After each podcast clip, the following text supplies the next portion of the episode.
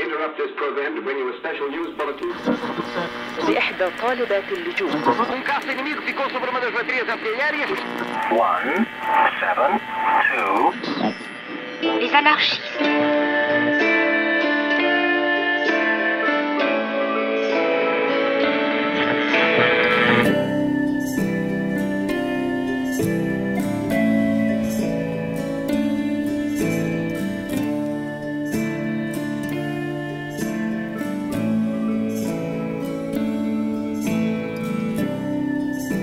Olá a todos, bem-vindos à Rua do Mundo, um podcast semanal sobre a atualidade mundial em português. Este é um programa de Ana Santos Pinto, Bernardo Pires de Lima, Susana Peralta e Rui Tavares. Eu sou Sofia Lorena. Olá, vizinhos. Olá. Olá. Vamos eh, rapidamente a- aos, vossos, aos vossos destaques da semana. Eh, começo pela Susana. Do que é que nos queres falar? O que é que, o que, é que vês da tua janela? Queria nos levar até a França à chamada Lei da Segurança Global que tem estado a ser discutida. um, e que na verdade, enfim, que tem várias componentes, mas uma delas é que torna proibido gravar ah, com, com, com câmaras amadoras, com os telemóveis, um, o- as atuações da polícia. Isso tem levado a imensos protestos em França e basta nós lembrarmos o que é que aconteceu ao George Floyd e imaginarmos que se não tivesse havido aquele filme não se tinha apurado a verdade cabala acerca da morte daquele homem, mas na verdade já nem precisamos de ir ao George Floyd porque entretanto faz hoje oito dias, no sábado passado, a polícia francesa foi filmada a agredir brutalmente um produtor de música negro Uh, porque ele ia na rua sem máscara e supostamente cheirava a xixi e por causa disso foi seguido pela polícia e foi, foi agredido brutalmente e isso depois acabou por ser filmado por um vizinho. Quando a polícia reparou que estava a ser filmada, os, os agentes da polícia que estavam a agredir o produtor, que eram vários, acabaram por, enfim, pa- pararam, de, pararam as agressões e portanto isso agora no fundo trouxe Uh, o, o debate que já estava aceso ficou ainda mais aceso e o mais provável é até que, que esse famoso artigo 24 da lei venha a ser uh, reposto em causa por causa destes eventos da semana passada. Rui, onde é que vamos contigo? Olá, boa noite. Eu estou a falar baixo, não porque tenha passado à clandestinidade, mas porque à hora que nós estamos a gravar, os meus dois miúdos estão a dormir. E, e a Helena, quando acorda, dá-nos uma, uma noite terrível. Portanto, tenho, tenho injunções familiares muito claras para não me entusiasmar com qualquer que seja o tema que estejamos aqui a debater. A começar por este, que é um que normalmente me entusiasma, que é a questão do Estado de Direito na União Europeia. Segundo eh, uma investigação do consórcio de jornalistas Investigate Europe, de que faz parte o português Paulo Pena, e que saiu no público eh, neste domingo, eh, Portugal teria estado do lado dos críticos ao mecanismo de Estado de Direito na União Europeia, que, como sabe, depois de muitos anos de arrastar de pés, tenta eh, limitar os danos causados aos valores da União pela Hungria, pela Polónia ou outros Estados que possam incorrer no mesmo tipo de violações. Mais do que o tema nacional aqui, o que me interessa discutir e o que me parece que finalmente com esta investigação talvez comece a vir à luz do dia é que o Conselho da União Europeia é um buraco negro na própria construção europeia, com eh, legislação que é feita por diplomatas, com reuniões à porta fechada que já trazem tudo mais ou menos pré-decidido eh, e com uma falta total de responsabilização, transparência e prestação de contas por parte dos governos que supostamente exercem esse direito de voto no Conselho da União Europeia de acordo com posições nacionais e que muitas vezes, como se vê, à sala fechada, acabam por divergir dessas posições em países também como Portugal, que tem um déficit de discussão sobre questões centrais da União, como este do Estado de Direito. Agora falo eu, vou só assinalar eh, a aprovação, que ainda não aconteceu, mas vai acontecer esta semana, do orçamento aqui ao lado em Espanha. Ahm, só para dizer que, enfim, é, é o, é o primeiro orçamento desde, desde 2018 que vai ser aprovado.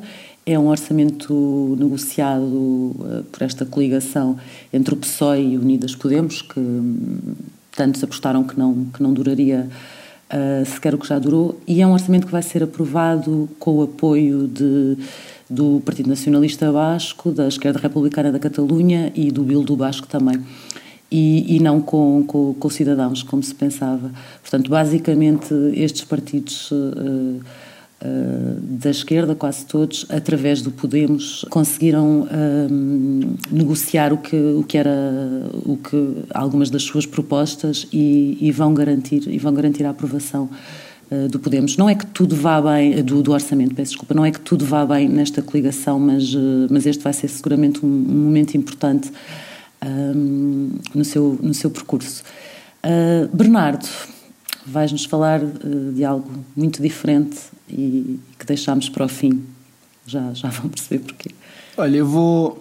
Não vou falar nem de nenhuma rua, nem de nenhum bairro, nem de nenhum país, mas talvez de todas as ruas, todos os bairros, todos os países do mundo que se comoveram de uma forma universal com o desaparecimento do maior futebolista de todos os tempos, Diego Armando Maradona.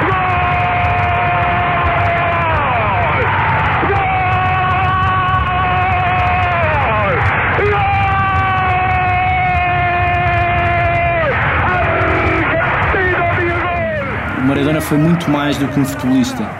Foi talvez o primeiro mito do desporto universal. Foi aquele que nos picos mais altos e nos picos mais baixos nos deixou sempre uh, com um nó na garganta, com uma, uma devoção uh, à sua vida, para lá do futebol, dentro do campo. O Jorge Valdano, que é talvez um dos maiores cronistas jogadores tornados cronistas de futebol do mundo, uh, disse dele que o futebolista não tinha defeitos e o homem foi uma vítima. Uh, eu acho que o, mito e a lenda do Maradona justificam uh, pela sua devoção ao jogo, pela sua ultrapassagem de, de, digamos, de handicaps físicos que o tornaria uma impossibilidade não fosse o gênio futebolístico que ele tinha. Depois, todo o coração que ele empregou ao jogo, ao adepto e transformou momentos de, de aparente dificuldade de um país numa reviravolta histórica para ganhar um Mundial, como foi a Argentina a seguir à, à guerra das, das Falklands com a, com a Inglaterra, ou no Nápoles, um clube de que ele nunca tinha ouvido falar eh, que se entregou de corpo e alma e que transformou nessa luta quase ideológica e histórica do Sul contra o Norte e do Norte contra o Sul em Itália, numa improbabilidade que ganha os seus primeiros campeonatos da história. Quem acompanhou, eu era muito miúdo, mas lembro-me perfeitamente das imagens do México 86 e do, e do Nápoles também, e depois toda a, evolução, decadência, subidas, descidas ao inferno daquela figura mítica. Uh, perceber que ele afinal também pode desaparecer. Uh, isso, isso para mim, para além de ter sido uma comoção, é uma comoção partilhada universalmente, eu acho que é praticamente impossível repetir num, num jogador de futebol uh, com aquelas características, que são características absolutamente irrepetíveis. Nós todos, só para concluir, e não me quero alongar muito mais, isto podia, podíamos fazer um programa só sobre ele, mas eu acho que Uh, tudo aquilo que vem a seguir ao Maradona já é outro fenómeno do desporto, não é? São pessoas, são, são grandes atletas, são pessoas estruturalmente, do ponto de vista mental, muito, muito fortes, que estão muito tempo no pico da carreira, não têm muitos altos e baixos. Ele, ele é, é tudo aquilo que um ser humano tem na vida, não é? é cai no, no, na lama, ergue-se eh, vai contrariar os grandes poderes instituídos da FIFA, da UEFA, do, da, da, da digamos, da, da, preponderância dos clubes do norte de Itália, toda a, até a arbitragem num grande jogo do, do Mundial, ele conseguiu contrariar com um gesto que ficou para a história. E, portanto, eu daqui vejo com emoção o desaparecimento de uma figura para lá do futebol, para lá do desporto, para lá, digamos, da da Argentina, muito para lá da Argentina. Quer dizer, acho que podemos falar até disso na segunda parte. Quer dizer, muito brasileiro deve ter chorado esta semana por causa do desaparecimento do Maradona, e isso acho que é a maior, eh, o simbolismo maior de, eh, do que ele representou. Bernardo, Se eu pudesse, teria aplaudido, mas pelas razões atrás explicadas, não, não posso aplaudir. Eu não, não diria melhor, Rui. Hum, já que falaste do Brasil, digo só que vamos falar sobre o Brasil na segunda parte e que temos um convidado. E, e, enfim, e depois das tuas palavras precisamos de um pequeno intervalo. Até já. Si yo fuera Maradona, viviría como él. Si yo fuera Maradona, frente a cualquier portería. Si yo fuera Maradona, Si yo fuera Maradona, perdido en cualquier lugar. Ahí lo tiene Marabona, lo marcan dos, pisa la pelota Marabona, arranca por la derecha el genio del fútbol mundial. Y es el tercero a tocar para Borruchaga siempre Marabona. Genio, genio, genio, ta, ta.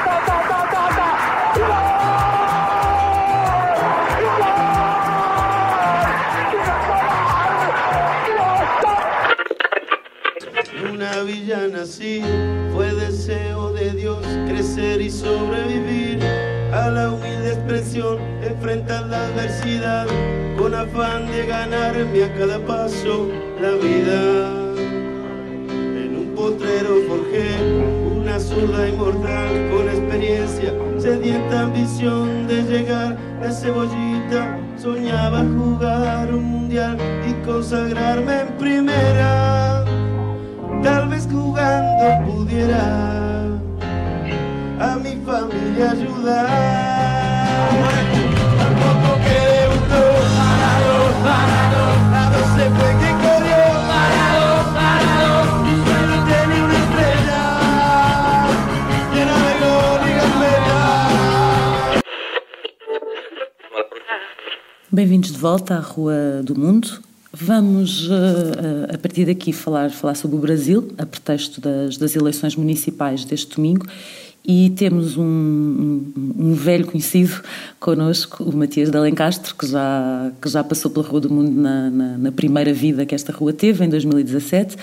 Um, é cientista político, luso-brasileiro, investigador do CEBRAP, do Centro Brasileiro de Análise e Planejamento, colunista da Folha de São Paulo. Uh, trabalhaste na, na, Presidência da República, no segundo governo da, da, Dilma Rousseff e também na Prefeitura de São Paulo com, com, com Haddad, com o Fernando Haddad. Uh, sei que participaste também em algumas uh, iniciativas de campanha de, de, Guilherme Boulos, agora em São Paulo, mas vamos deixar, vamos deixar São Paulo e se calhar as municipais para aprofundar mais daqui a pouco. Um, quando estiveste connosco a primeira vez, uh, se bem me lembro, estávamos no segundo impeachment, antes do segundo impeachment, depois do segundo impeachment. Aconteceu muita coisa no Brasil, entretanto, uh, muita mesmo. Um, antes de irmos mais, mais, mais diretamente às eleições, como é que tu olhas para, para o Brasil neste momento, neste ano uh, de pandemia, enfim, com, com, com, o Presidente Bolsonaro a a mostrar ainda mais tudo aquilo que podia, que todo, todo o potencial, enfim. Como é que, como é que olhas para o Brasil nestes, nestes tempos mais recentes e, e, e depois já vamos então à questão das eleições mais. Olá, Sofia, olá a todos, é um prazer estar aqui de volta é, ao programa de vocês. Eu acho que o, o contexto geral uh, atual do Brasil e das eleições é um contexto de exaustão muito grande. A gente teve um primeiro semestre catastrófico. Como vocês sabem, a mortalidade tipo, do Brasil atingiu níveis extraordinários, mas também dramático do ponto de vista político, porque foi quase que chegamos a um ponto de inflexão do governo Bolsonaro uh, que tentou praticamente romper a Constituição. Houve uma calmia nos últimos três meses, é uma estabilização do governo, um pouco de uma estabilização da pandemia, e que criou uma abertura para a gente debater a política municipal, debater a realidade do dia a dia do brasileiro. É, a gente teve uma campanha, no final das contas, muito melhor do que se esperava. Se esperava. Uhum. Com mais política e o... mais debate sério. Exatamente, Sofia. É, a gente, eu acho que as pessoas é, relaxaram um pouco. A gente teve um ano e meio terríveis de pressão permanente do governo federal e as eleições municipais, é, como vocês chamam, eu acho que é uma dinâmica comum a todos os países, elas é, tendem a fazer com que a população se concentre nos assuntos locais. E isso foi uma forma das pessoas não olharem para Brasília, não olharem para o bolsonarismo É, e isso foi possibilitado também pelo fato que o próprio bolsonarista, bolsonarismo ele é muito pouco impregnado nas cidades. Talvez a gente possa entrar um pouco mais em detalhes sobre isso depois. E, e enfim, as eleições já, já, já foram, já temos, já, temos, eh, já temos uma ideia de, de, dos resultados, apesar de ainda, em alguns casos, serem projeções, à hora que estamos a falar.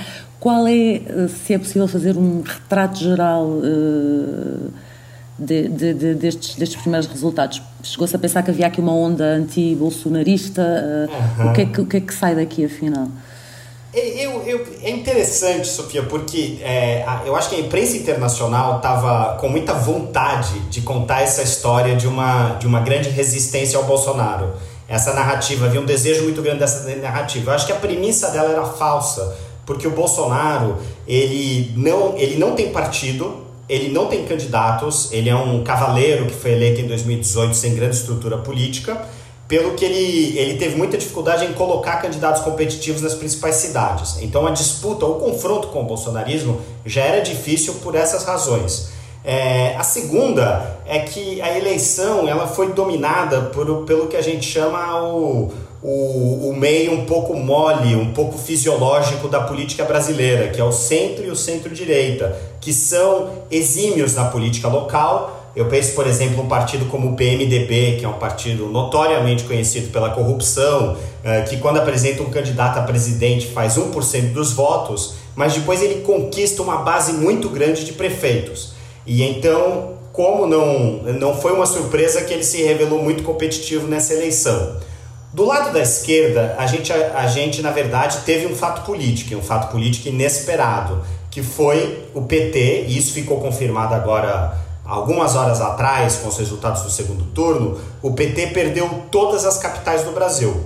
E se eu não estou enganado, isso é a primeira vez que acontece com o PT desde a sua fundação, desde que ele começou a disputar eleições municipais, desde que a Erundina ganhou, a Luiz Erundina, uma, uma figura histórica do PT, que era vice do Guilherme Boulos nessa eleição, venceu a eleição na virada dos anos 90 e marcou a decolagem do PT.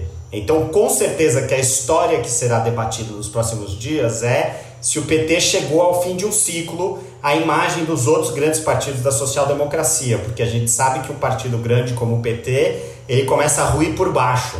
A catástrofe acontece quando ele, quando ele começa a perder as suas bases. Não é? Se calhar fazemos já uh, uma pequenina paragem e, e, e, voltamos já à conversa com, com os vizinhos todos e com, e com o Matias. Até já. O Tajiquistão e a cidade de Kujand são o exemplo perfeito da mistura entre a cultura asiática e os resquícios da antiga União Soviética. A segunda maior cidade do país é ainda conhecida por muitos como Leninabad, nome que teve até 1992, altura em que, com a independência do Tajiquistão, voltou a chamar-se Kujand. É a cidade de onde chegam estes sons da emissão da Rádio Tiros. Rádio Tiros. Música на любой вкус. 103.7 FM.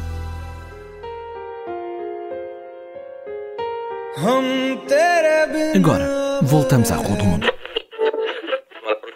Bem-vindos de volta mais uma vez à Rua do Mundo. Uh, estamos aqui com o Matias de Alencastro, que está a ajudar-nos a olhar, uh, olhar para, para o Brasil. Um, se calhar perguntava-te agora uh, mais especificamente sobre esta experiência em São Paulo e e este, esta nova figura da esquerda brasileira que parece ter se afirmado, apesar da derrota uh, nestas eleições. Como é, que, como, é que foi, como é que tu acompanhaste esta, esta campanha uh, do Guilherme Boulos? É muito interessante porque é a consagração de uma figura muito jovem, ele tem 38 anos, é, mas de uma figura muito conhecida da política local. Guilherme Boulos ele tem uma trajetória é, incrível que eu acho que vai constar nos livros no futuro. Ele é um um filho de um médico infectologista muito conhecido, de uma mulher, de uma mãe que lutava contra a violência contra as mulheres já nos anos 80, quando isso ainda não era assunto no Brasil, que nasceu na elite paulista, cresceu num bairro de elite, numa escola de elite, e um dia aos 18 anos, por uma epifania, foi viver com os movimentos de moradia paulistas que são as entranhas da política. E a gente está falando de pessoas que vivem na condição de refugiados, uhum. acampando em tendas, lutando a vida inteira para ter direito a um terreno para construir uma casa. É, o Guilherme Boulos ele cresceu na política nesse, nesse meio. ele, ele foi transformado pelos acontecimentos de 2013, que foram os grandes protestos nacionais que começaram a marcar o fim do ciclo do PT. É, ganhou uma relevância nacional ainda maior durante o impeachment da Dilma Rousseff. E a partir desse momento, ele iniciou uma transição muito importante de líder de movimento social, que já é um papel difícil e relevante para um moleque de 30 anos, para chefe de partido. Então ele tomou, ele, ele entrou no Partido Socialista e Liberdade, que é o PSOL, uhum. que é um partido que se construiu na oposição ao Partido dos Trabalhadores, mas era um partido minoritário e como todo bom partido minoritário de esquerda, era um partido absolutamente dominado por diferentes fações e por brigas intrínsecas horríveis. E ele conseguiu domar esse partido complexo, vencer as primárias se candidatar a presidente dois anos atrás e agora se candidatar a prefeito Perfeito. e ter um desempenho muito competitivo porque ele conseguiu reunir o voto das elites esclarecidas de São Paulo que tradicionalmente apoiavam o PT, mas estavam cansadas do projeto petista e ao mesmo tempo trazer esses movimentos sociais. Então ele se qualificou por surpresa no segundo turno e agora no fundo ele perdeu a eleição com 40% dos votos, porém ele é o grande vencedor, porque uhum. ele ocupou o, o, a cidade de São Paulo. E a cidade de São Paulo era o último bastião da esquerda é, no sul do Brasil, no sul e no sudeste do Brasil. Então ele agora é um personagem político incontornável no cenário nacional. Sem dúvida. Bernardo, queres uh, juntar-te à conversa? Sim, claro. É, eu mais do que um comentário ao, ao, que aconteceu, ao que tem acontecido no Brasil, porque eu acho que estes grandes países, países continente, têm uma. Apesar de, de percepções às vezes muito pessimistas e muito dramáticas sobre os contextos, têm uma forma até bastante rápida e elástica de se não é não, não chama renovar mas de se reinventar seja através de um momento eleitoral eh, específico municipal chamemos-lhe seja por eh, fenómenos que vão acontecendo e que nos, nos escapam. Quer dizer a, a dimensão aqui acho que facilita o facto de e passa-se nos Estados Unidos também noutros países muito grandes. Esse é o lado o lado otimista da eh, com que nós europeus olhamos para o Brasil. Depois, eh, eh, talvez fazer aqui duas observações que acabam por ser também duas perguntas ao Matias. uma tem a ver com esta, não lhe chamo morte, dupla morte, segunda morte, mas segundo cartão, não há, não há dois cartões vermelhos no futebol, mas se houvesse, há aqui dois momentos, 2018 e agora nas municipais, ao PT, não é? Dois cartões vermelhos. Isto significa ou não, através desta figura que emerge do, do Guilherme Boulos, que há aqui uma, uma social-democracia em mutação, transmutação, desenvolvimento a partir de uma, de uma base muito, muito popular, não é? Uh, mas que o Boulos soube, até pelo percurso que tu uh, elencaste, uh, soube misturar até com conforto em relação à iniciativa privada, à finança, ao, aos empresários. Eh, como é que essa proposta tem cabimento para atacar o próximo ciclo eleitoral presidencial eh, daqui a dois anos? Penso que é, é este o, digamos, a tração que, que se espera, não é? Há condições, não há condições, a fragmentação partidária e, e a dimensão eh, de, digamos, de diferenciação entre o que é a política federal e a política local dificulta ou não esta, eh, digamos, a, engrenagem desta nova proposta em função desta dupla morte do PT, chamemos assim. A segunda, a segunda pergunta, só para, para, para passar já a palavra, tem a ver com o momento de que o momento norte-americano, ou seja, Uh, Parece-me que houve alguma expectativa também no Brasil, como noutros países, sobre o resultado das eleições americanas, necessariamente, mas também sobre a proposta que há jogo do campo de Donald Trump, não é? Que é uma proposta que não é não pode ser dissociada, não é só do estilo de, de exercício do poder de Bolsonaro, mas também das bases, sobretudo uh, evangélicas, que estão muito na base da, desse conservadorismo à direita. Uh, derrotar Trump significa também no aspecto social e político brasileiro que é, é, é, perfeitamente possível e alcançável tirar Bolsonaro da, da jogada do, do, do, nos próximos ciclos eleitorais? Qual é que é a tua visão? É, obrigado, Bernardo, porque a pergunta é perfeita porque todos os temas se amarram muito bem. Eu acho que, é, primeiro, é, eu concordo plenamente com a sua premissa. Eu acho que um dos reveladores dessa eleição é que a gente estava muito preso naquele debate a morte das democracias, as instituições estão funcionando ou não estão funcionando. As instituições estão funcionando, o cenário é caótico, o presidente claramente não tem, não demonstra grande carinho pelas instituições democráticas, mas a reação da sociedade foi de uma grande sobriedade, isso foi muito interessante. A, a sociedade ela se comportou como se tudo estivesse dentro do normal. E eu acho que isso também mostra uma maturidade do eleitorado um, que é maior do que nós supunhamos no começo desse, desse mandato do Bolsonaro.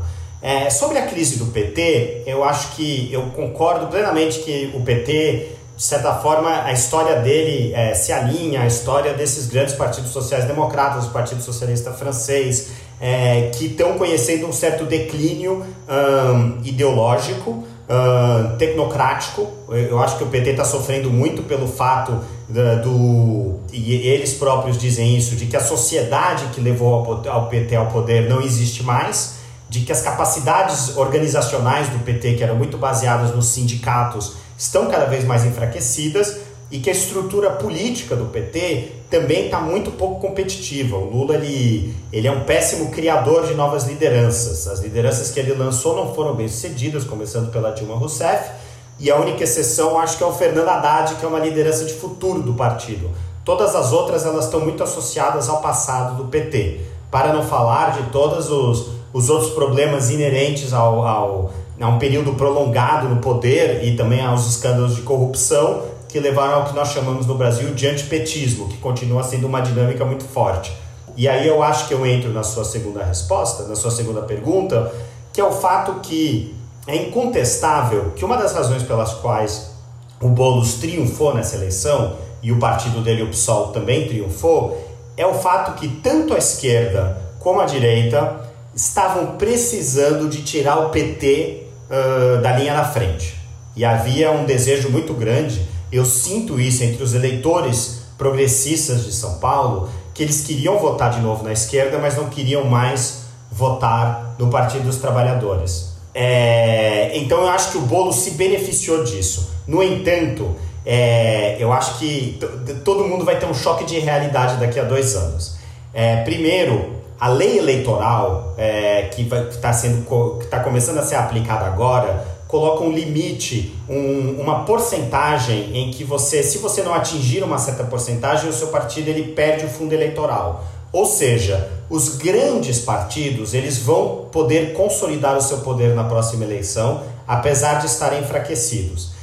O PT, apesar de todos os problemas, ele continua sendo uma máquina formidável, com uma burocracia imensa, com uma capilaridade muito grande é, e uma presença no país inteiro que o PSOL, por exemplo, o partido do Guilherme Boulos, não chega nem aos calcanhares.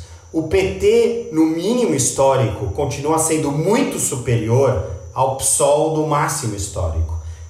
E essa realidade, ela fica mais ou menos dissimulada nos debates municipais, nos debates locais, mas ela se torna muito clara depois na disputa presidencial. Porque se a esquerda tentar disputar a eleição sem o PT, ela está completamente condenada ao fracasso, porque a estrutura, a máquina petista continua sendo absolutamente indispensável. No entanto, eu acho que, concluindo aqui a, a resposta, a gente, o, o que a seleção trouxe, ela, ela, é, é, ela trouxe um verdadeiro dilema. Ficou muito claro, eu acho que para todas as partes envolvidas, que o, a esquerda pode vencer o bolsonarismo, mas a esquerda não poderá apresentar um candidato do PT. Isso é uma condição. Então agora vai ser o momento em que as grandes figuras da esquerda vão sentar na mesa. Muitas delas têm relações problemáticas, é, como o Ciro Gomes, o Lula, o Fernando Haddad, e eles vão ter que tomar uma decisão nesse sentido, é, sabendo que o, a, a, mensagem dos eleitores foi essa: há um desejo é, de uh, uma candidatura forte contra o Bolsonaro e uma candidatura de esquerda, porém, essa candidatura não pode ser carregada pelo Partido dos Trabalhadores. Muito bem.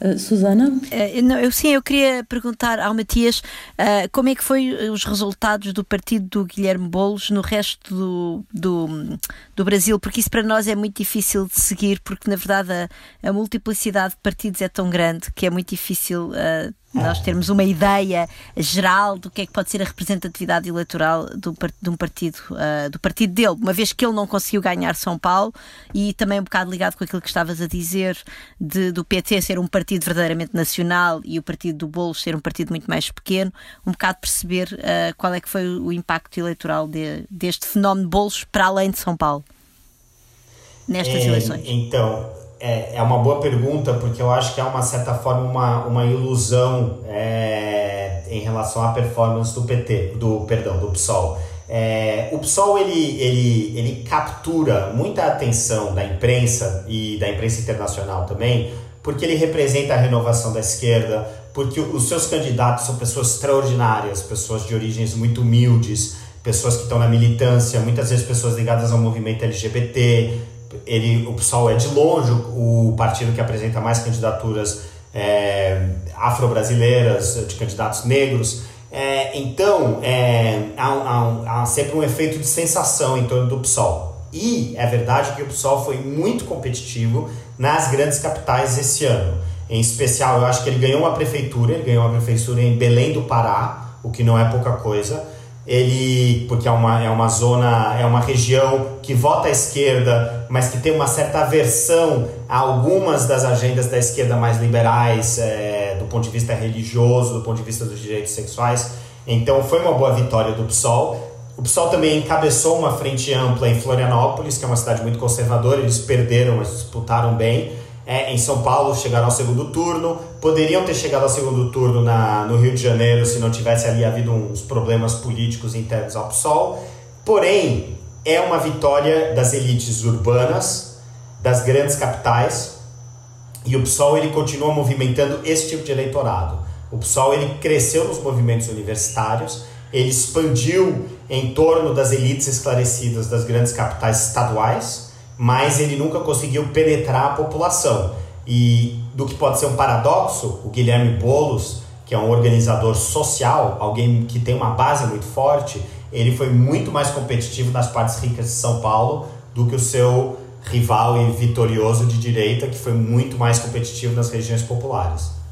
Sim, e, relacionado com isso, uh, acho só vale a pena explicar às pessoas que nos estão a ouvir que o, o vitorioso de direita em São Paulo não foi o candidato do Bolsonaro, só para ficar claro. Uh, mas, mas eu tenho uma pergunta sobre essa questão que já, que já vai ao Bolsonaro, uh, que é, eu li que hum, com a, com a renda básica universal, que foi entretanto posta no verão, não é? Que foi implementada no verão, em face da enorme crise social que o Brasil estava a enfrentar por causa também da má gestão da pandemia e, no fundo, que há, enfim, há uma crise económica muito grande, já falaste sobre isso, uh, e parece até que essa proposta da renda básica era do, do Congresso, mas o Bolsonaro conseguiu habilmente uh, virar, no fundo, trazer isso para, para o campo dele e, e tornar isso uma bandeira da presidência dele.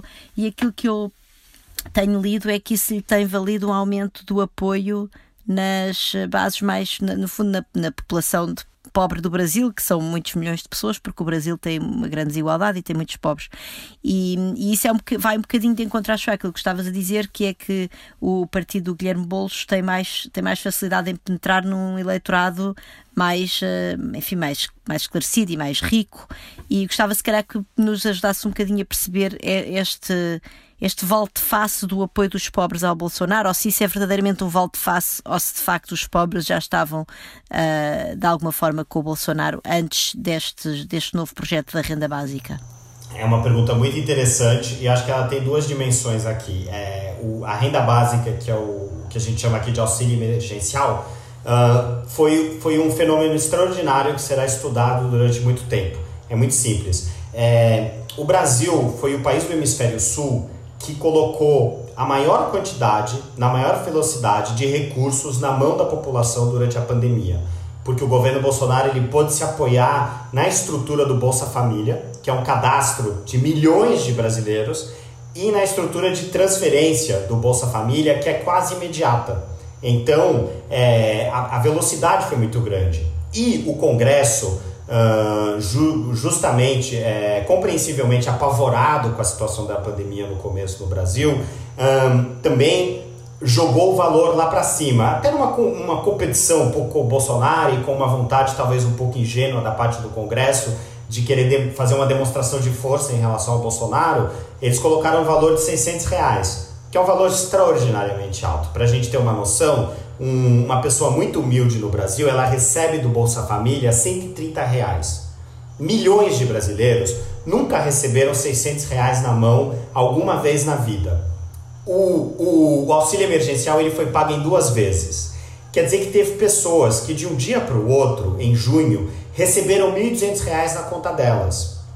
Isso é, é, um fenômeno sociológico absolutamente interessante. A gente teve, durante a pandemia, uma redução da pobreza no Brasil, é, a gente teve uma subida considerável no consumo, inclusive de eletrodomésticos, de investimento imobiliário, e isso, de certa forma, criou um inchaço na popularidade do Bolsonaro, sobretudo nas regiões mais pobres do Brasil, onde ele era menos competitivo originalmente, como no, no Nordeste. Então ele cresceu muito onde ele era pouco popular. Isso foi um choque, porque a gente ficou, puxa, se ele continuar avançando com esse auxílio emergencial, ele vai consolidar o eleitorado dele no Nordeste, ele vai roubar o eleitorado do PT, ele vai ser reeleito graças ao Congresso. É, então, o, digamos que os progressistas estavam um pouco em pânico ali por, por agosto. Mas a coisa entrou um pouco na realidade política. Primeiro, o, a situação econômica continuou se agravando cada vez mais. As pessoas começaram a sentir um impacto que ainda tá, vai se prolongar agora por muito tempo. Segundo, o auxílio emergencial ele era caríssimo do ponto de vista orçamental. E, como a gente sabe, o ministro da Fazenda do, é, do Bolsonaro, ele é o Paulo Guedes, é alguém que foi eleito com a promessa de cortar o Estado aos pedaços e reduzir os custos. Então ali o, governo ele começou a entrar numa contradição política entre a necessidade de manter o auxílio emergencial e a necessidade de atender às expectativas do mercado uh, e um pouco que ele entrou em combustão, autocombustão é, e o auxílio emergencial agora ele vai ter que ser cortado, os outros apoios do Estado começaram a diminuir. É, na verdade, a expectativa agora é que essa segunda onda da pandemia seja muito mais dramática do que a primeira, porque o Estado não vai ter mais os recursos para apoiar a população. Então a gente já está começando a sentir, sobretudo nas grandes cidades, um começo de um declínio, de um desinchaço da, da popularidade do Bolsonaro que está voltando a níveis normais. É, Agora, só um ponto rápido, eu acho, antes que a gente esqueça, que a gente está vendo uma metamorfose também da sociedade que vai além dessas, uh, dessas análises contábeis econômicas, que é uma sociedade que está se tornando mais conservadora nos valores. A população evangélica ela vai superar a população católica a partir de 2025. É, é uma sociedade também que tem menos, que está se informalizando porque ela está cada vez mais trabalhando por trabalhos de Uber, de trabalhos de aplicativo, que está se desconectando da política formal. Então a gente tem uma evolução da sociedade que também pode favorecer ao Bolsonaro e ultrapassa de muito as considerações econômicas. Os sociólogos estão apontando para isso também. Obrigada, fantástico. Rui, queres falar baixinho connosco? Quero. Não, acho, acho, acho, que vocês já, já, já tocaram em, em muitos assuntos que, que no fundo dão, dão, dão, pistas para este momento de viragem na política brasileira, como muitas vezes as eleições uh, municipais são. Quer dizer, em 2000 as eleições municipais pronunciaram a vitória do Lula em 2002, depois de muitas tentativas, e agora estas eleições, de certa forma, elas são uma espécie de epílogo de 2018 principalmente do ponto de vista do, do PT. Uh, o, o, Matias falou da dificuldade que o Lula tem em gerar novas lideranças e, e por outro lado, uh, descreveu-nos o que é ainda uma máquina uh, partidária impressionante por parte do PT. Mas eu pergunto-me, essa se calhar é uma, é uma primeira pista que poderíamos discutir, depois teria outras, outras ideias, se essa máquina uh, impressionante do PT não é ao mesmo tempo o, o motor das suas próprias derrotas.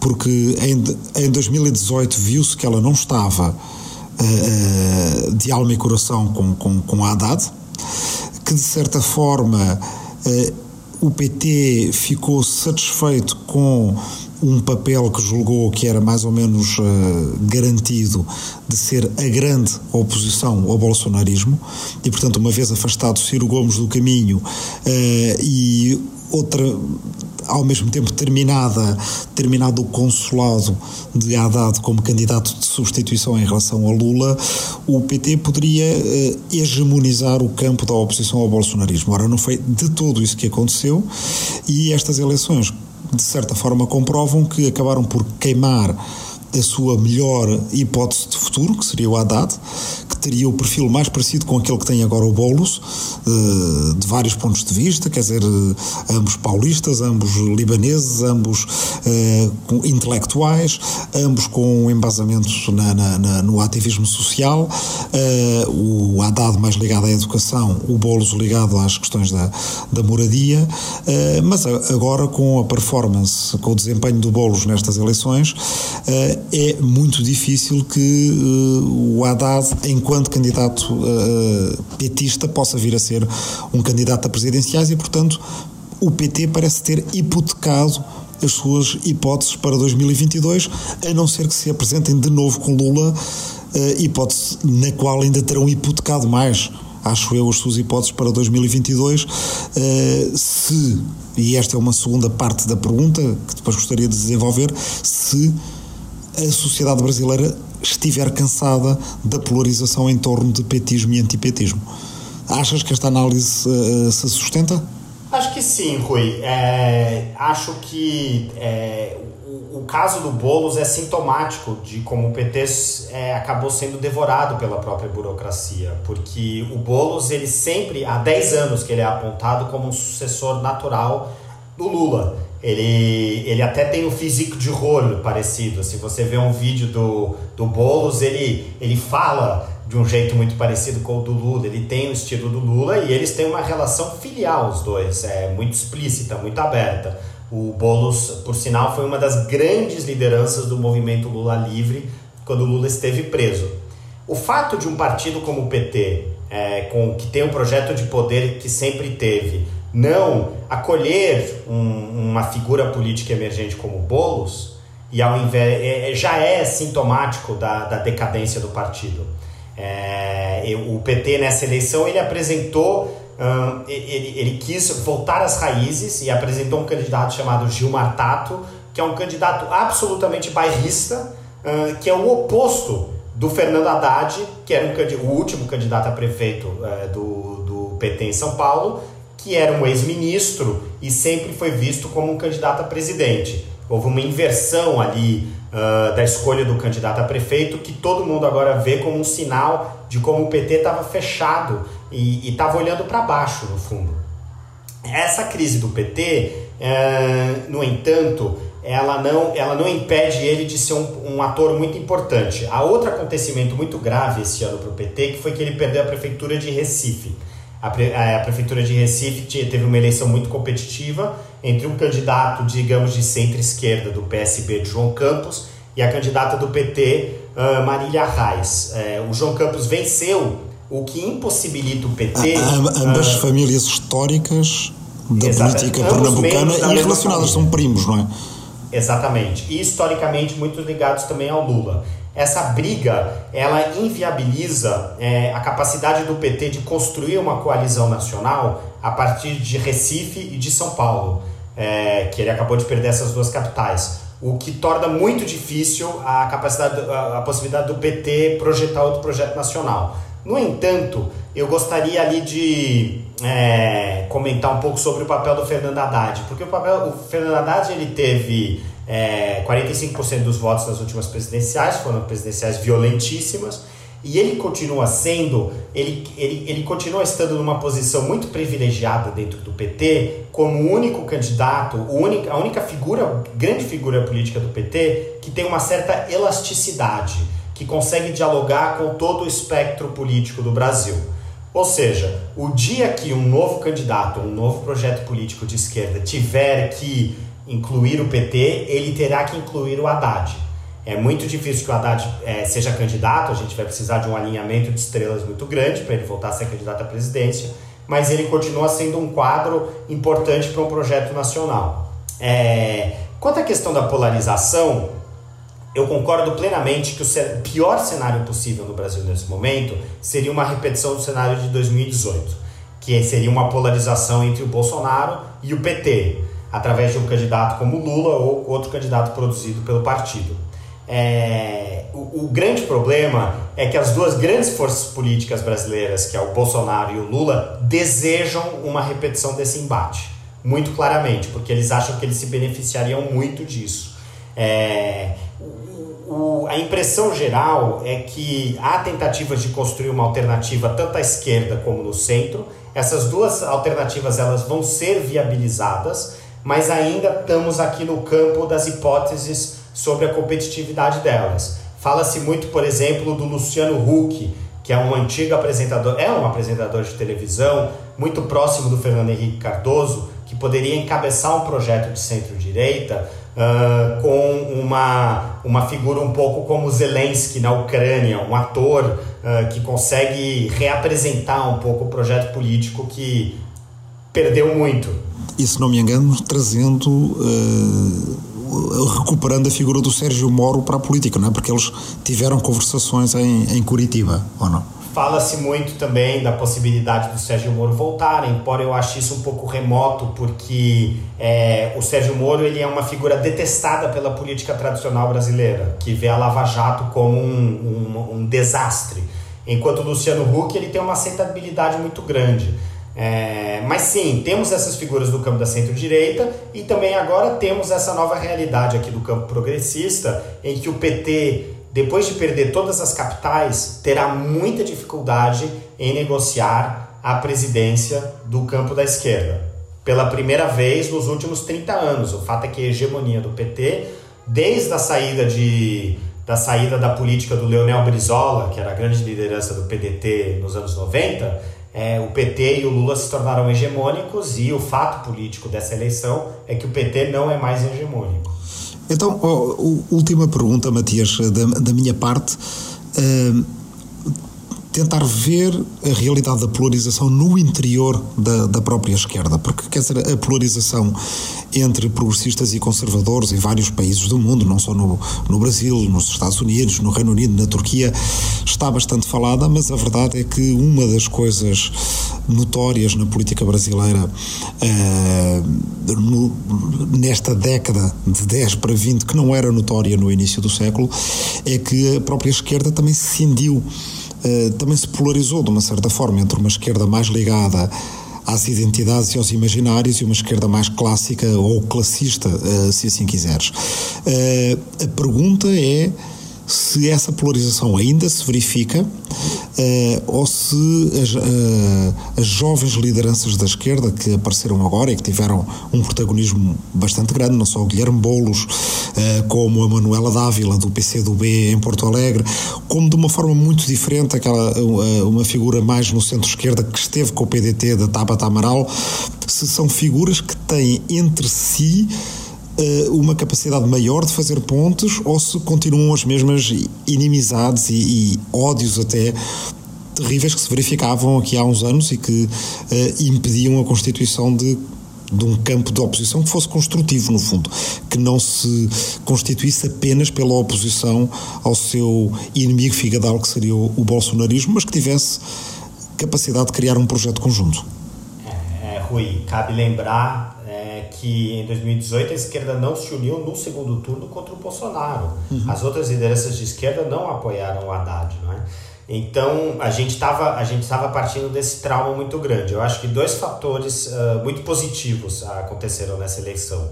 O primeiro é que o PSOL demonstrou uma nova maturidade. É, ele, eu acho que o Guilherme Boulos teve um papel muito importante nisso. O partido está mais disciplinado e ele deixou de ser um partido de contestação para um partido com projeto de poder. Eu acho que isso vai facilitar muito as negociações no futuro. e nós tivemos em várias ocasiões, tanto, se eu não estou enganado, em Porto Alegre, em São Paulo e é, em Fortaleza, nós tivemos uma aliança da esquerda, do campo progressista, muito ampla e muito sólida contra o candidato de direita. Em Fortaleza, eu acho que foi uma, é uma talvez a eleição que seja o melhor reflexo da política nacional, porque a gente teve um verdadeiro candidato bolsonarista, um, um personagem chamado Capitão Wagner, que era até se dizia que ele seria um grande sucessor do Bolsonaro, porque ele é uma figura nordestina, porque ele é uma figura violenta, mas também é muito bem comportado, fala muito bem, é, ele não tem esse lado um pouco primitivo do Bolsonaro.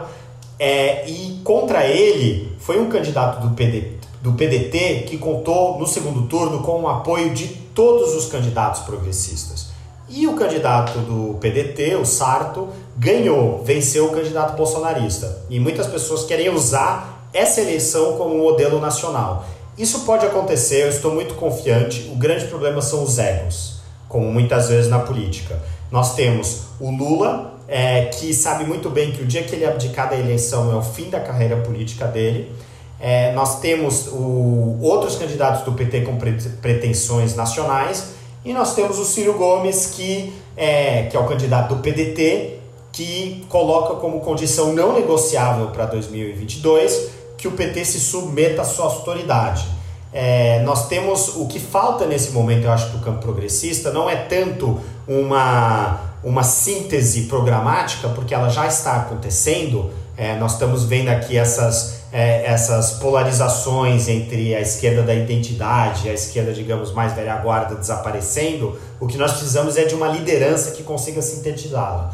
Paradoxalmente, o Fernando Haddad é alguém que tem o discurso e o intelecto para fazer essa síntese, no entanto, sendo ele do PT, será difícil para ele assumir essa liderança da frente.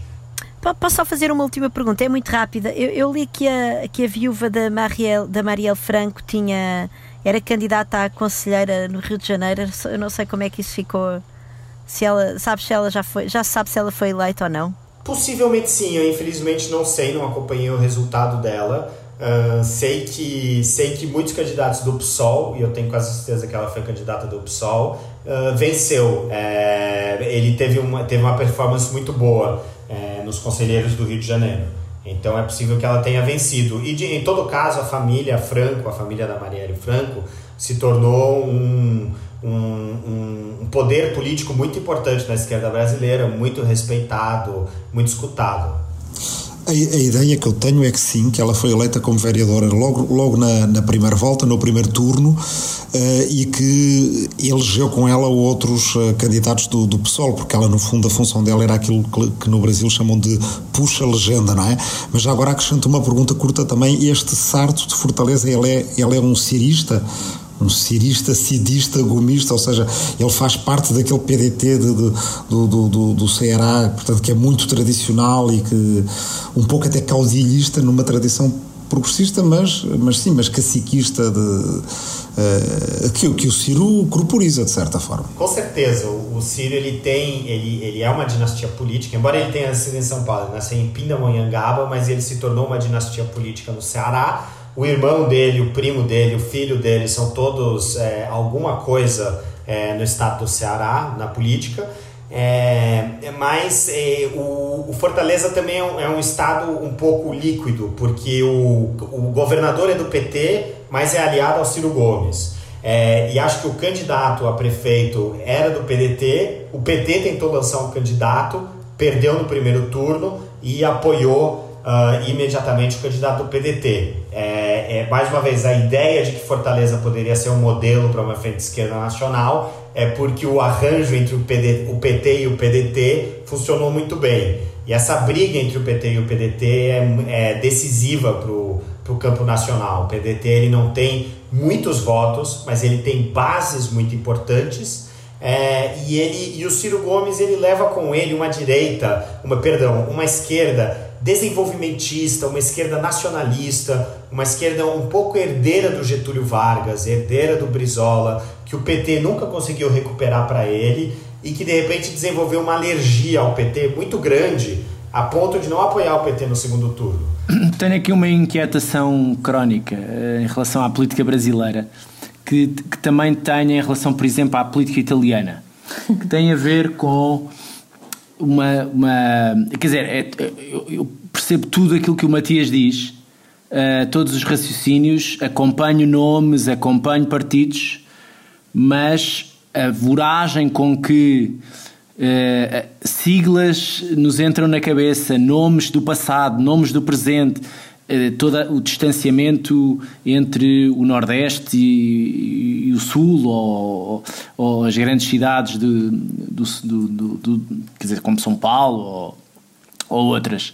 Uh, olho, para, olho para isto um bocadinho como olho para a política italiana, não é? Que é um manancial de gente e que depois nós não conseguimos perceber exatamente o fio condutor das propostas políticas, ou seja, eh, onde é que entra eh, na proposta, por exemplo, de figuras que estão a nascer, que têm ali 40 anos, como o Bolos, eh, que, que, que têm que articular em função do momento que vão conquistando na política uma proposta mais abrangente, abdicando se calhar de alguns nichos que há 10 anos eram eh, a sua agenda prioritária. Ou seja, falar mais de ideias, falar mais de propostas, falar menos de nomes e falar menos de partidos. Em Itália sofre muito com isso, com essa uh, catadupa de nomes e de personagens, mas depois aquilo tudo uh, esmifrado dá, dá, dá, dá pouca, pouca ideologia, não é? Pouca pouca força, como é que se diz, de, de, de, proposta política. Aqui o que, me, o que talvez me, me interesse mais, eh, não sei se se interessará aos outros ou não, tem a ver como é que se rejuvenesce um discurso de centro-esquerda, nomeadamente, que possa fazer algumas pontes com o exterior. Ou seja, eu e o Matias já tivemos esta conversa várias vezes. Como é que, passado uma nova geração se consegue articular uma espécie de chão comum com outras lideranças internacionais de centro-esquerda para atacar os problemas comuns destes países todos, não é? Nós não vivemos isolados por, por mais vagas nacionalistas à esquerda ou à direita que possam existir. E, portanto, onde é que estão estas figuras? Se as figuras, se figuras como o Guilherme Bolsos são, são estas figuras que simultaneamente cosmopolitas, mas ao mesmo tempo com um programa com uma grande sensibilidade social e se há uma articulação com o exterior, como o FHC teve também com uh, políticos europeus, nomeadamente em Portugal. Isto, isto é uma esta, esta construção da proposta e da rede uh, parece-me importante escalpelizar para além dos nomes, para além das siglas, para além da, desta, deste carrossel, que é quase um carrossel da política brasileira ou da política italiana, não é? é não, Bernardo, essa pergunta é perfeita é, e, e, a analogia com a Itália é muito útil, porque muitas vezes comparado, a gente compara o Brasil à Itália, Lava Jato, por exemplo, foi, o próprio Sérgio Moro estudou muito os processos judiciais na Itália, é, e esse lado carnavalesco da política italiana é a política brasileira. Mas a Itália é um país parado no tempo, é um país em envelhecimento, é um país com estruturas econômicas de grande continuidade e, e permanência, enquanto o Brasil está passando por uma transformação muito profunda. É, e, e, eu acho que isso também está transformando ideologicamente os partidos. É, nos últimos cinco anos, a gente assistiu muito brevemente do lado da política econômica a emergência é, do centro-oeste, que é a região do Mato Grosso do Sul, do Goiás, é, que são as regiões grandes produtoras agrícolas, como as potências econômicas do Brasil, as locomotivas, por causa da demanda chinesa. E pela primeira vez desde o começo do ciclo do café, no começo do século XX, Mato Grosso conseguiu um superávit comercial maior do que São Paulo. É a primeira vez que São Paulo não é mais oficialmente a locomotiva do Brasil. E o bolsonarismo ele se construiu em cima disso. O bolsonarismo ele se constrói nos valores rurais, é, nos valores é, evangélicos, como eu disse antes, a população evangélica está prestes a superar a população católica, e com os valores é, libertários no pior sentido do termo, de uma rebeldia contra Brasília, que também são valores muito ancorados nessas partes, nessas regiões fronteiras do Brasil. Então, o Bolsonaro, ideologicamente, ele é isso e ele é uma representação desse Brasil fronteira, desse Brasil rural, evangélico, anti-Estado que está começando a emergir entre as classes populares. Até porque a, a própria religiosidade evangélica é muito assim. É, ela, ela, ela foca muito mais na libertação do indivíduo, como vocês sabem. É, então você tem essa, essa mecânica fascinante por um lado, e por outro, esse Brasil litorâneo, esse Brasil europeu, esse Brasil ocidental, esse Brasil lusófono, esse Brasil que Portugal conhece, é, que está em plena reconstrução. É, e, e ele está tentando se emancipar dessa social-democracia, que eu acho que também foi importada uh, na necessidade do Brasil de modernizar o sistema político depois da democratização dos anos 80, mas que essa social-democracia também talvez não fosse um modelo mais uh, adequado para a realidade política brasileira e também ao mesmo tempo está nessa mudança uh, de, de estruturas econômicas em que um partido tradicional como o PT que trabalha a sociedade através dos movimentos sociais, do sindicalismo, não consegue mais comunicar com a população emergente. É, isso é um, é um constato que está sendo feito muito entre os políticos. Por fim, eu acho que tem uma outra dimensão que, de certa forma, ela, ela, ela vai cristalizar o embate entre esses dois Brasis, que eu tentei desenhar aqui muito rapidamente, que é a questão do meio ambiente. O Brasil fronteira do Bolsonaro, ele, ele não está queimando a Amazônia uh, por, porque ele quer irritar a comunidade internacional. Ele está fazendo isso porque ele acha que esse é um direito inerente desse Brasil fronteira, desse Brasil conquistador. E o Bolsonaro, ele, é, a Amazônia, a soberania da Amazônia é o, é o pilar da identidade nacional dos militares. E o direito de queimar a Amazônia é uma, é uma, é um, é uma parte essencial para entender a própria identidade do Bolsonaro e do bolsonarismo.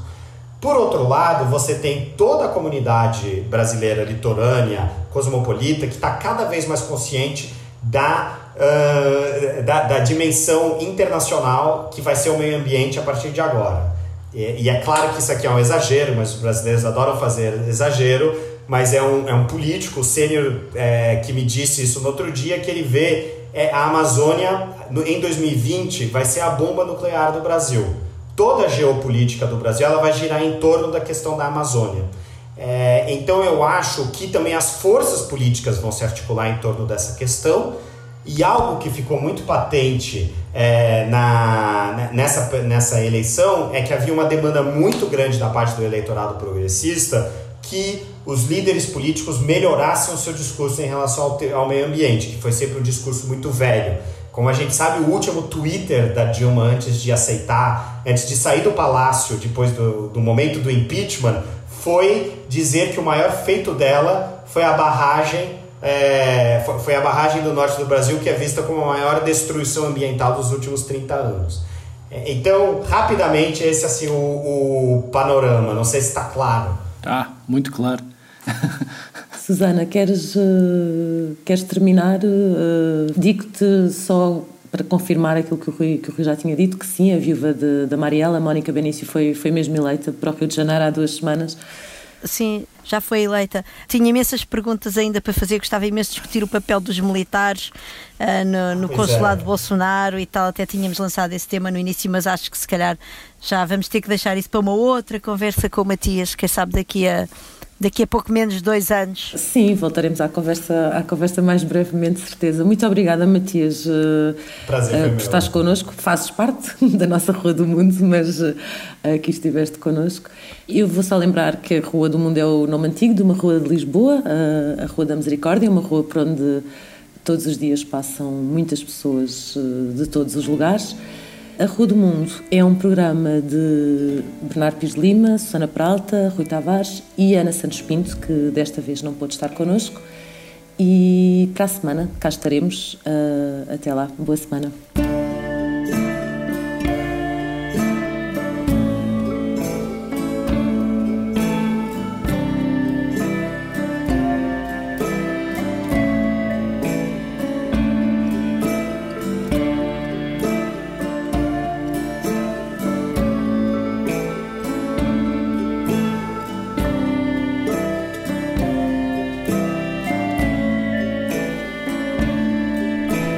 Já o disse, mas vale a pena recordar. A Rua do Mundo é um programa de Rui Tavares, Susana Peralta, Bernardo Pires de Lima, Ana Santos Pinto e Sofia Lorena. Desta vez tivemos a visita de Matias Alencastro, que falou connosco a partir do Brasil, juntando assim mais uma casa diferente e uma rua diferente às várias casas e várias ruas por onde esta Rua do Mundo esteve espalhada. E já não é a primeira vez, um dos vizinhos até participou dentro de um armário. Rua do Mundo tem produção minha, o meu nome é Marco António, a imagem oficial é da autoria de Vera Tavares e esta canção chama-se Valtz, é do Somersault, André Rito e Filipe Barros. Pode contactar a equipa do programa pelo e-mail podcastrodomundo.gmail.com e não se esqueça, se gostou, escreva um comentário sobre o programa na aplicação Apple Podcasts. Isto não tarda, vai ser importante, acredita em mim. Já agora, recomendo também aos seus amigos que visitem a Rua do Mundo.